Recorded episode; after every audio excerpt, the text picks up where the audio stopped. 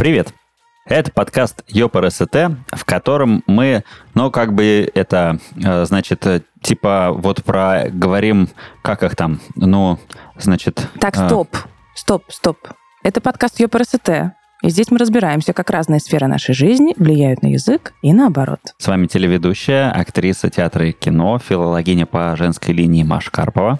И ведущий подкастов, бизнес-консультант и лингвист в третьем поколении Антон Лужковский. Погнали! Погнали! А, Катки, сейвы, маны, ганы. А, Игровой сленг пестрит словами, состоящими из одного э, двух э, слогов, сокращения, аббревиатуры, что-то похожее на древнеэльфийский. Сегодня мы обсудим язык компьютерных игр. Я, кстати, надеюсь, что я правильно везде расставила ударение. Вот эти катки, сейвы, маны, ганы. Антон, поправишь меня. И наш гость тоже, я надеюсь, тебе меня сейчас в этом, поправит. в этом точно не помогу. Я надеюсь, нам в этом поможет наш э, гость. В гостях у нас сегодня Да. Олег Киселев, сооснователь студии Callback. Программист. Олег, привет. Привет, Олег. Приветствую, друзья, приветствую. Катки, я так понимаю, это, это и есть игра. Катки. Да. Катки. Катка, катки. Да, не катки, Я надеюсь, а что не катки. Мгм. Катки. Я знаю, я знаю, у меня сын так говорит. Мне, я, ему, я ему говорю, иди спать. Он говорит, нет, папа, еще одну катку. Ну, слово катка у нас образовано от глагола катать. То есть, э, что, что делать? Играть одну сессию, ну, как правило, мультиплеерную. То есть, немножечко там погонять туда-сюда, в той же доте, по линиям, э, в кс по разным зонам, где надо бомбу поставить и так далее. То есть, слово образовано вот от этого. Катка, катать. Спасибо, доктор, что объяснили. Сложно и непонятно. Сейф, А, сейф. допустим, Ну, это я из так. спорта знаю. Это, ну, когда тебе удалось сохранить мяч. Ну, то есть он в, безо- он в безопасности. Он там не, не- не достался а, игроку другой команды. Как-то так. Что, что это может означать в игре, ну, можно только догадываться. Спас персонажа своего. Я думаю, что, что это про то, чтобы со- сохранить себя на определенном уровне, успеть сохранить игру, прежде чем тебя, прежде чем Точно. тебя загнали спать. Точно. Или, да, и сохра- или сохранить тот уровень, на- до которого ты дошел. Например, э, если это как, как это, ну, не шутер, а какая-то игра такая продолжительная. Олег, что, сам, что по сейвам? Ну, сейвы тут э, как, э, как бы все понятно, образовано от английского слова save, сохраниться.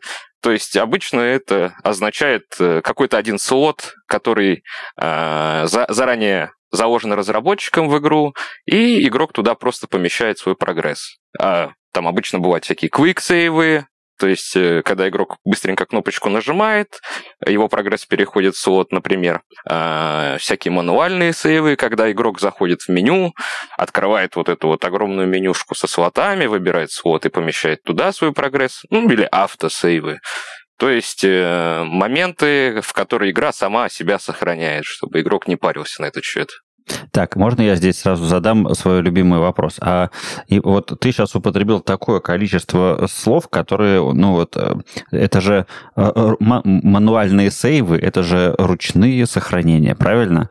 Э, И, и, и прочие все вот вещи. Почему, почему это все вот такое у нас не русское? Да, все правильно, все правда, что мы зачастую используем вот эти англицизмы, которые очень сильно внедрились в нашу профессиональную среду, как ну, разработчиков видеоигр или игроков, Э, потому что зачастую весь софт, э, который позволяет нам разрабатывать игры, монтировать видео, аудио, э, нужно использовать на английском, потому что для английского языка существует больше всего документации. У меня вот такая теория.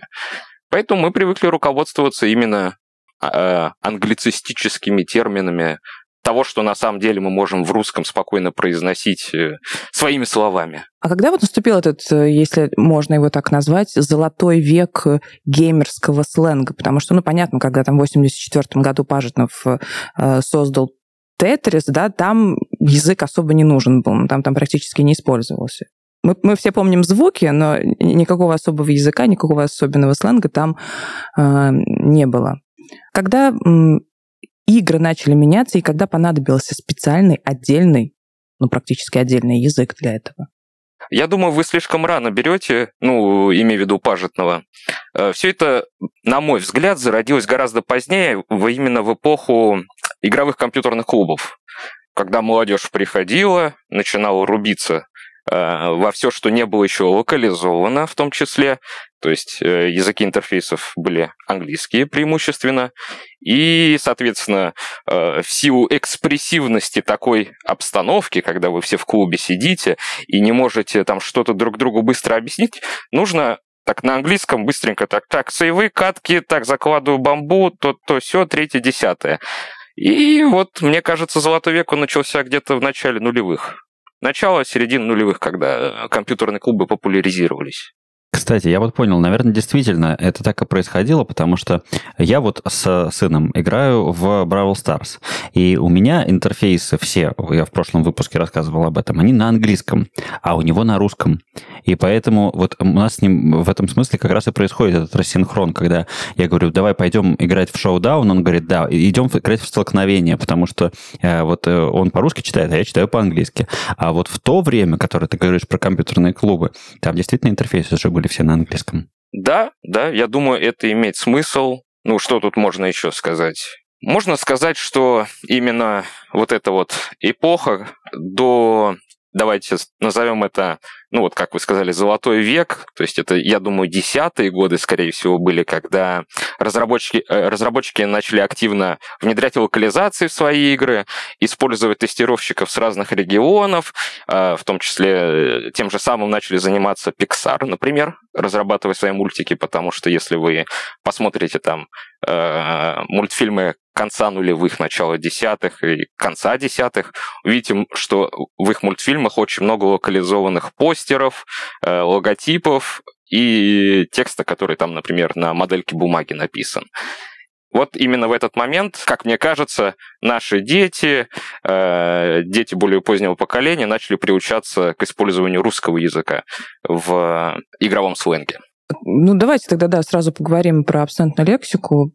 Почему действительно ее так много, много используется а, в играх? У меня подруга лучшая, она озвучивает игры, самые популярные, самые такие топовые, она говорит, что это просто невозможно иногда озвучивать, потому что просто некоторые слова и количество этих слов просто стыдно произносить. Почему так много? А, то есть ты говоришь сейчас не про то, как они внутри компьютерного клуба между собой общаются, а про то, что это в прямо самих в играх. это так? Да, в самих играх. Подожди, а, а это разве не попадает под какой-то закон про, про не, не использование? Видимо, нет, потому что как раз мы сегодня, как раз мы сегодня, сегодня с ней общались, она говорит, вот странно, в кино запрещено, да, в кино она тоже озвучивает, а игры нет. У меня есть э, такая небольшая теория на этот счет, потому что, как мы знаем, чем больше что-то запрещают, тем сильнее оно потом всплывает где-то в низах. И вот я думаю, это то же самое произошло и с э, нецензурной лексикой, потому что если мы посмотрим на западную культуру, на западные страны, ну, у них там где-то 3-4 матерных слова, и у них абсолютно, вот как человек, который общается э, с иностранцами, я вам скажу, что у них абсолютно нет вот этого желания постоянно через каждое слово вставлять какую-то нецензурщину. У них просто это, ну, культурно не воспитано, и это особо не запрещено у них в языке. А у нас это везде блокируется, в том же кино. А, в играх пока не особо, в литературе особо, ну и так далее. Там тоже на улице как-то не особо принято общаться в такой манере. А, то есть, э, то есть ну, прости. Олег, я, я, я готов здесь с тобой поспорить, потому что вот э, GTA 5, я вот э, наблюдал за тем, как выглядит, там очень даже все снабжено всякими английскими матерными словами. Хорошо, контраргумент. Лос-Сантос, вот, ну там же Лос-Сантос, да, насколько я помню, в пятой GTA, или какая-то пародия на Лос-Сантос из Сан-Андреаса. Ну, что-то такое, это, да. Это же пародия на Лос-Анджелес, как я понимаю. А Лос-Анджелес это да. самый матершинный город на Соединенных Штатах, если я не ну, ошибаюсь. Ладно, там... нашли, нашли объяснение. Так что там все нормально, луда нарративного диссонанса не возникает, Rockstar постарались на славу в этом плане. Очень все аутентично. У меня, есть вопрос. Бывали ли такие случаи, что какие-то э, профессиональные, получается, термины программистские, мы здесь скорее про разработку, э, я хочу спросить, попадали в, к нам нам из английского. Дальше они начинали жить своей жизнью, то есть они обрастали э, там, падежами, склонениями, чем-нибудь таким. Ну, вот, вот эти же сейвы, да, они там вот уже все там отличаются от, от оригинального слова сейв. И э, вот они становились настолько естественными для э, разработческой жизни, что потом какие-нибудь э, англоязычные специалисты вдруг с ними сталкивались и не могли узнать вот это вот слово, которое изначально было английским, но потом оно в процессе жизни в э, русскоязычной разработческой среде изменилось до неузнаваемости. Ну, мне просто любопытно. А, да, знаете, мне на голову приходит э, бинт, бинды, то, что в английском звучит как bind, то есть связывать. Обычно это обозначает так. Э, связку ключа, ну, то есть э, какой-то клавиши на клавиатуре и действия, которое происходит mm-hmm. в игре. Оно у нас в русском языке из-за неумения в нулевых годах правильно произносить слова на английском превратилось в бинт. И отсюда пошли все mm-hmm. другие термины, типа биндить, заребиндить и так далее. Mm-hmm. Можно сказать, что какие-то русские слова повлияли на создание именно зарубежных игр. Я не знаю, потому что я так понимаю, что у нас же это тоже все, все развито очень хорошо. Э, как э, русский язык влияет на а, зарубежные игры. Может быть, просто действительно какие-то русские слова вошли в международный общеупотребимый программистский сленг? Если честно, я не знаю. Мне кажется, мы mm-hmm. в этом плане опоздали на ушедший поезд, потому что весь софт, э, зарабатыв... э, ну, которым мы пользуемся сегодня, которым пользовались в начале десятых годов, э, э, разрабатывался за рубежом, поэтому все эти термины скорее пришли к нам из-за рубежа, а не от нас к ним. И то же самое в играх, потому что игры мы активно начали делать ну, где-то также в середине десятых годов, и в основном это мобильный гейминг, поэтому тут mm-hmm. особо ничего запоминающегося нет в плане таких мировых шедевров.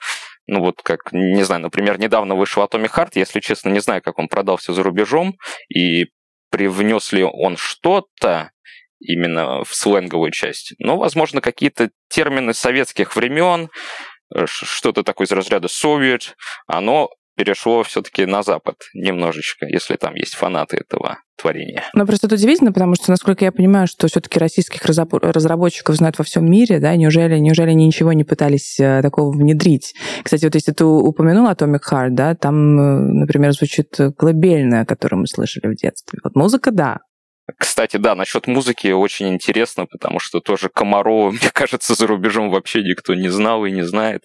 Нет, ну сейчас, может, уже знает, и ту же Пугачеву, Пугачеву ну, только в странах СНГ слушали, а сейчас вот Комарова, это в смысле на недельку до второго? Да, да, да, они сделали фонковый ремикс для Atomic Heart. Удивительное дело. Слушайте, а я, можно блесну здесь эрудицией, я недавно выяснил, э, что Комарова ну вот, вот о котором поется в песне, это же поселок э, здесь вот недалеко от Петербурга, в курортной зоне, и он назван так. Не в честь комаров, который там, безусловно, в нужный сезон есть, а в честь академика Комарова, потому что там выдавали дачи академикам, и в том числе академику Комарову, который, тем не менее, ни разу в Комарова сам и не был, но ему там стоит памятник, и Комарова называется вот А я тогда, него. тоже не по теме, а я тогда тебе расскажу, кто написал текст, ой, не текст, да, во-первых, музыку, кто написал э, к песне Комарова. Я думаю, что так, тоже так. удивитесь, Игорь Николаев. А, Игорь Николаев тот, тот самый? А я знал.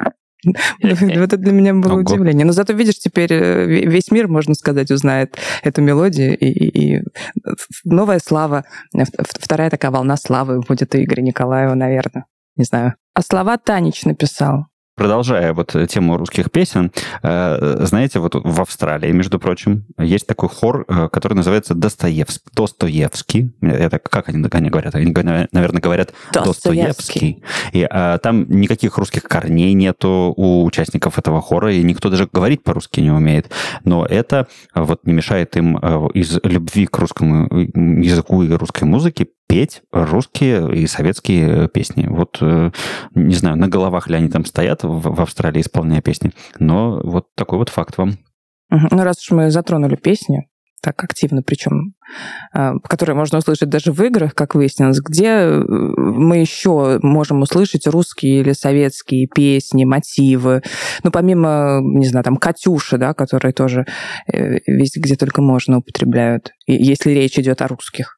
Ну, если мы говорим прямо о таких русских-русских песнях, то я думаю, они звучат исключительно в каких-то российских диаспорах, э, например, в тех же Штатах, потому что в Штатах живет много русских людей, которые собираются по ресторанам вечерам, там поют песни, выпивают, все вот это происходит, и дальше это никуда не идет, к сожалению. Ну, и, и, и это мое мнение, я так думаю, я так э, где-то слышал, где-то прочитал.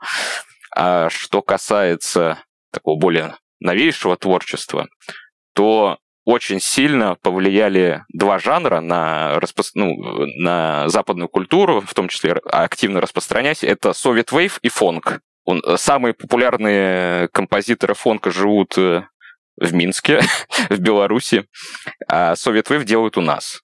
А вот интересно, вот я как новичок, да, и я приду в этот э, компьютерный клуб, э, не знаю, договорюсь, что даже меня научат э, играть в какую-нибудь интересную игру. Если я не буду знать этот геймерский сленг, геймерский э, язык, меня что, не поймут?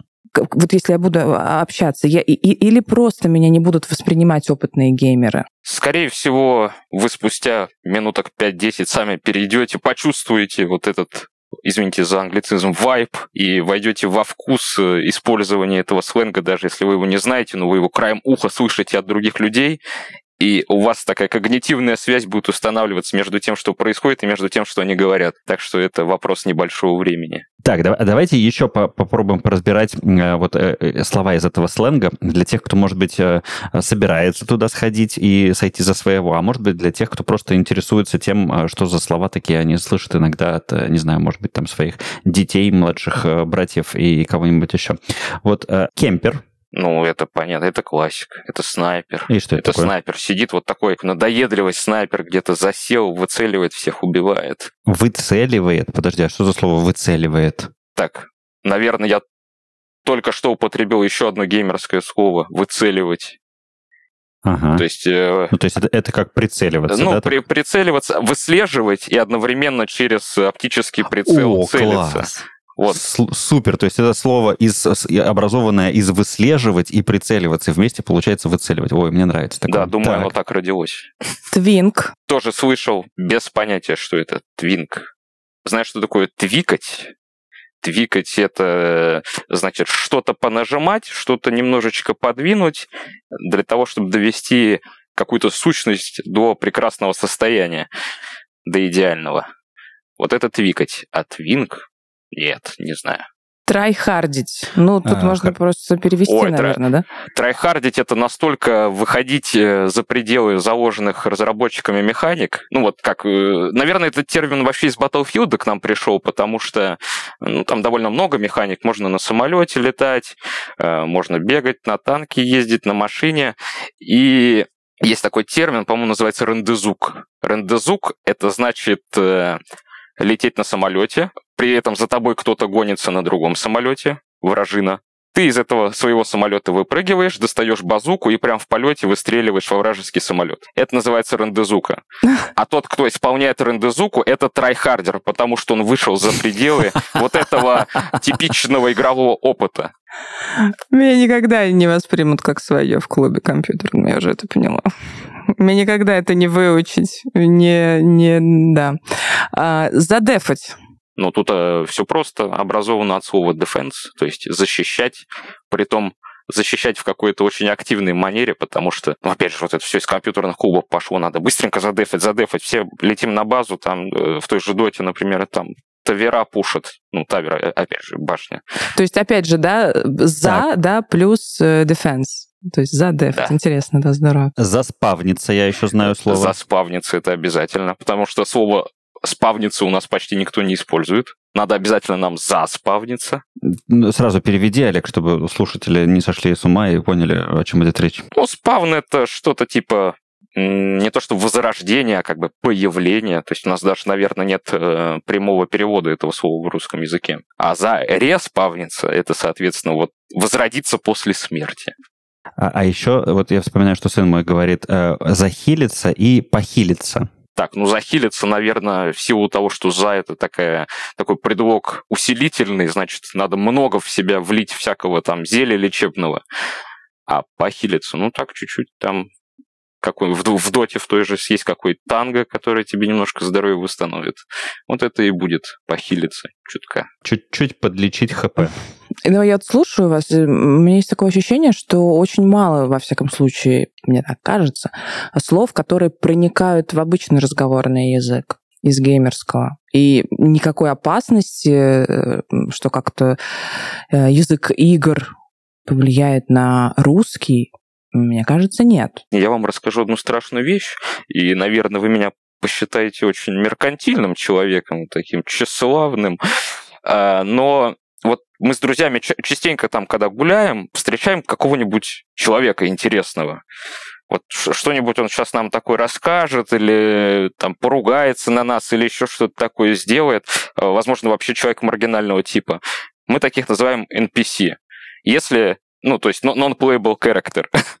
то есть э, любой искусственный интеллект, который гуляет по игре и что-то вам предлагает или агрессирует на вас. Вот, вот таких персонажей мы называем NPC, без всякой задней мысли, просто, ну, вот как бы с, э, с, нашей, с нашей высоты, так сказать. Э, если нам говорят что-то интересное, то это квестовый NPC. То есть он, он, он выдает нам задание, скорее всего, или рассказывает какую-то супер долгую, классную, интересную историю.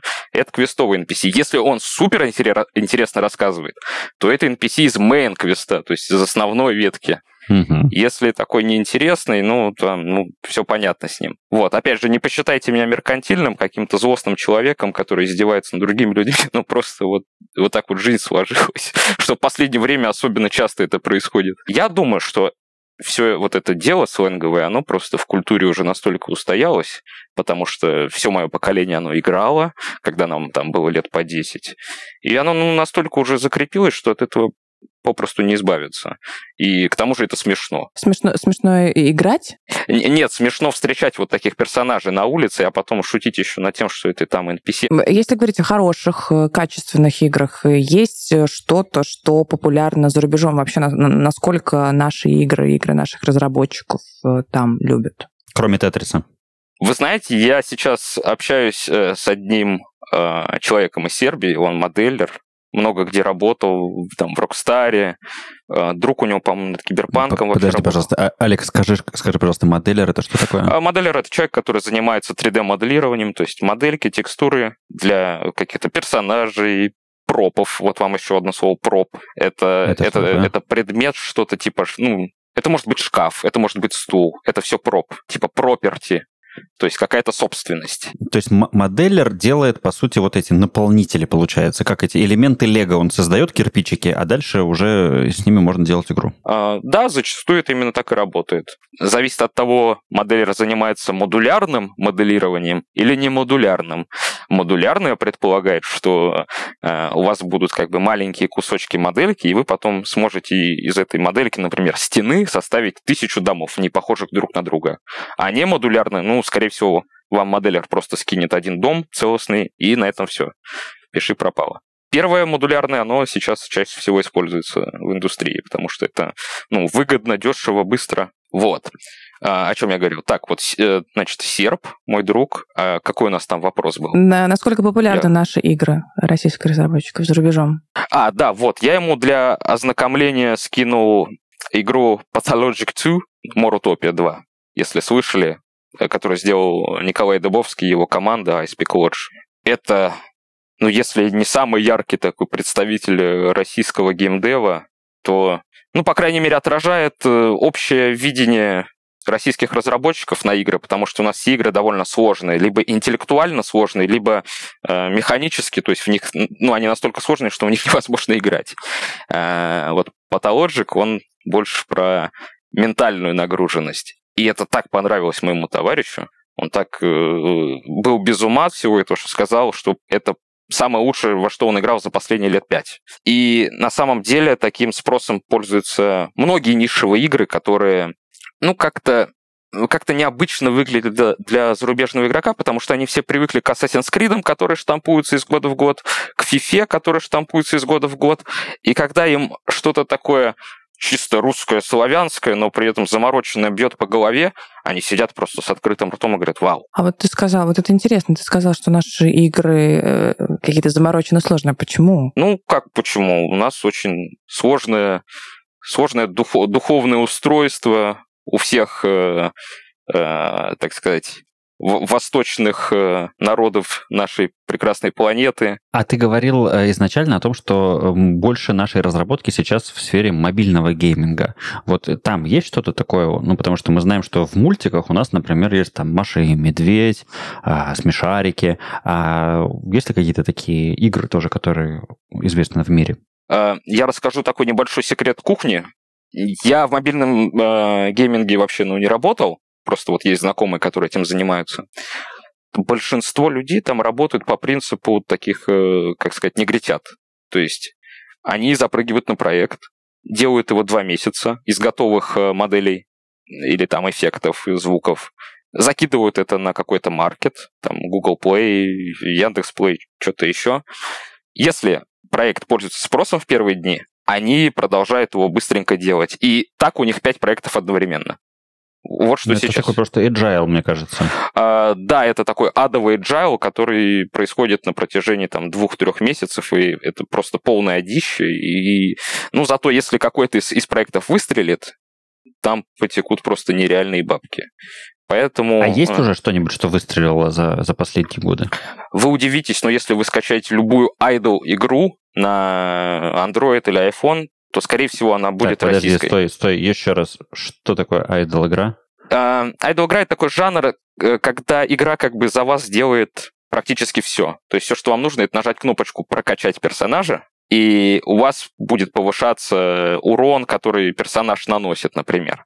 Это когда тебе надо защитить замок, поставить пушки, и ты просто прокачиваешь эти пушки, а они сами... Ты просто, потом ты смотришь, как они убивают всех монстров, которые пытаются к твоему замку подобраться. Да, хороший пример. Я больше скажу, что эти игры на самом деле называются инкрементальными играми от слова инкремент, то есть преувеличивать, приумножать, потому что вся их э, психология основана именно вот на увеличении цифр людям нравится делать минимум действий и получать большее количество, большие числа на экране.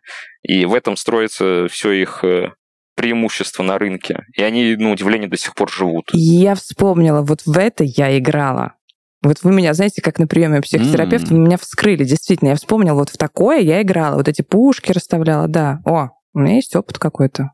Вот, и я к... То есть, Олег, ты хочешь сказать... Да, да, извини, что перебил. Говори. А, я, я к чему Говори. это все говорил, что вы удивитесь, если пороетесь немножечко там, в досье разработчика, кто это все делает. Ну, скорее всего, это будет российская компания, российская студия.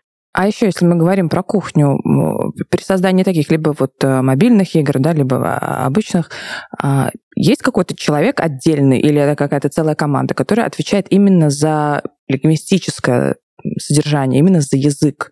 Кто эти люди? Кто они обычно по профессии?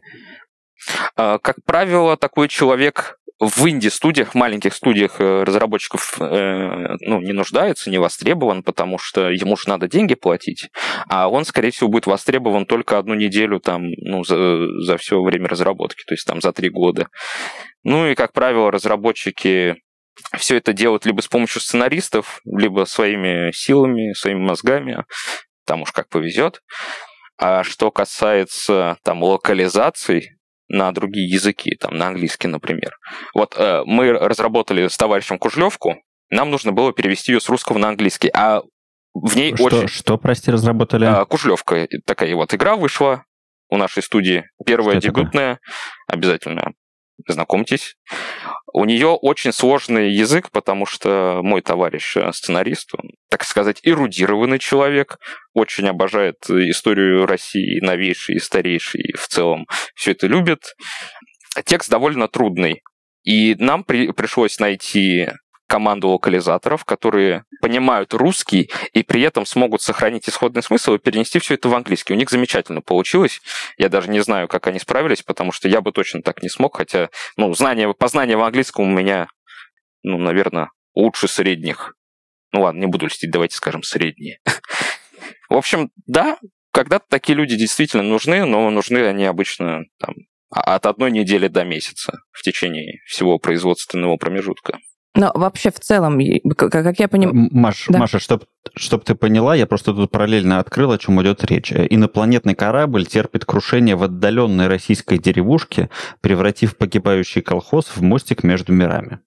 Мне кажется, это прекрасно. Интересно. Да, обязательно изучите, и несмотря на, на такое мемное, как бы, э, короткое описание, игра не является тем, чем кажется. Нет, нет, это интересно, между прочим. Даже не, не, я бы не сказала, что мемно. Почему? Э, Очень даже. Очень Ну, если бы вы видели, какие трейлеры мы выпускали, когда у нас была маркетинговая кампания, ну, там как бы видно, что есть что-то необычное в этой игре, но мы тоже фокусировались так на забавных моментах, на динамических моментах.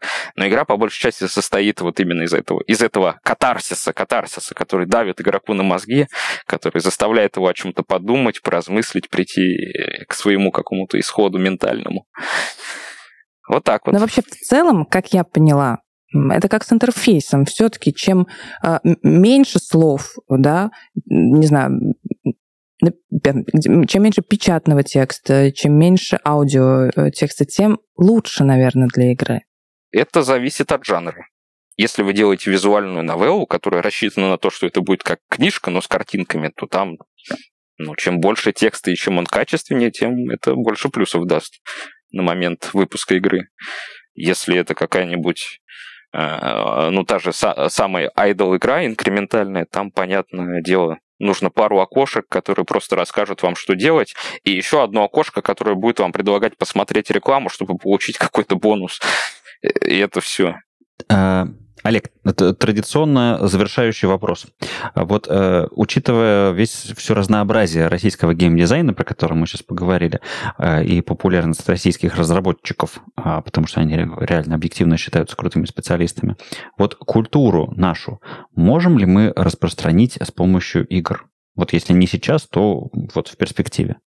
Какое твое мнение? Ну, я буду отталкиваться в своих суждениях от уже существующих примеров. Давайте возьмем того же Ведьмака третьего. Прогремела игра на весь мир. Ну, прям вообще. Там и музыка вот эта славянская, и вот эти все ба- бабки, ешки, там лешие, не лешие. Ну, как-то прогремело, но культура не интегрируется в другие культуры. Какой-то интерес может вызывать у отдельных персон, кто уже изначально как бы настроен на изучение какой-то русской культуры, фольклора, но захватывать э, умы масс вряд ли получится. Просто на общечеловеческом уровне. Слушай, а вот э, я, хоть и не являюсь си- сильно играющим человеком, знаю, что в следующем году должна выйти какая-то игра под названием «Смута». Э, Вот, а- а- и как будто это какой-то большой и важный проект. Вот про, про него что ты можешь сказать? Вот он может ли стать таким? Э, Я думаю, он хорошо прогремит именно в России. И судя по тому, что разработчики выкладывают, ну, их процесс, как они что делают, э, видно, что у них есть энтузиазм к этому делу, все у них хорошо получится, там и с оптимизацией, и с геймплеем, и с историей. Но, мне кажется, нет, нет, не захватят умы зарубежных игроков. Все-таки им это не интересно, у них другой менталитет абсолютно. Э, Ну, в каких-то соседних странах, странах СНГ, возможно, да. А так, То есть, ну, не, эн- не Angry Birds, не кидание птичками. Да, конечно, потому что в Angry Birds, в Angry Birds особо никакой культур, культурный код не заложен, и используются общие, общие понятия, что свиньи это плохо, птички это хорошо. Ну, это даже в- в Ну, Африке будет понятно. Ну, не знаю, не знаю. Виктор Олегович Пелевин целую книгу про это написал, и там достаточно глубоко все это О, было. это отдельный разговор. Свои выпуски мы обычно заканчиваем а, цитатами каких-то э, мыслителей э, и писателей. И сегодня мы выбрали Максима Ильяхова.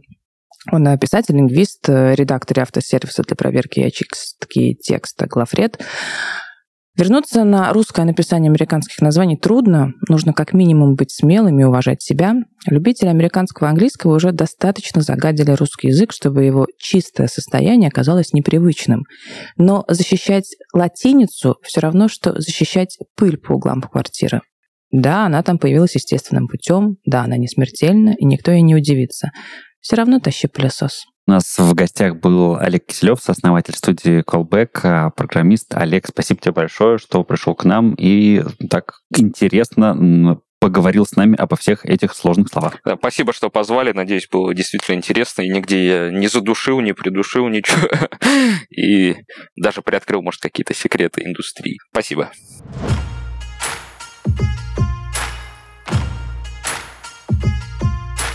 Это был подкаст «Я красота», где мы говорим о русском языке в самых разных сферах нашей жизни. Русский язык объединяет нас, даже если мы говорим на нем по-разному. Обязательно подпишитесь на нас на любимой платформе, поставьте лайк и оставьте комментарий. До скорого! thank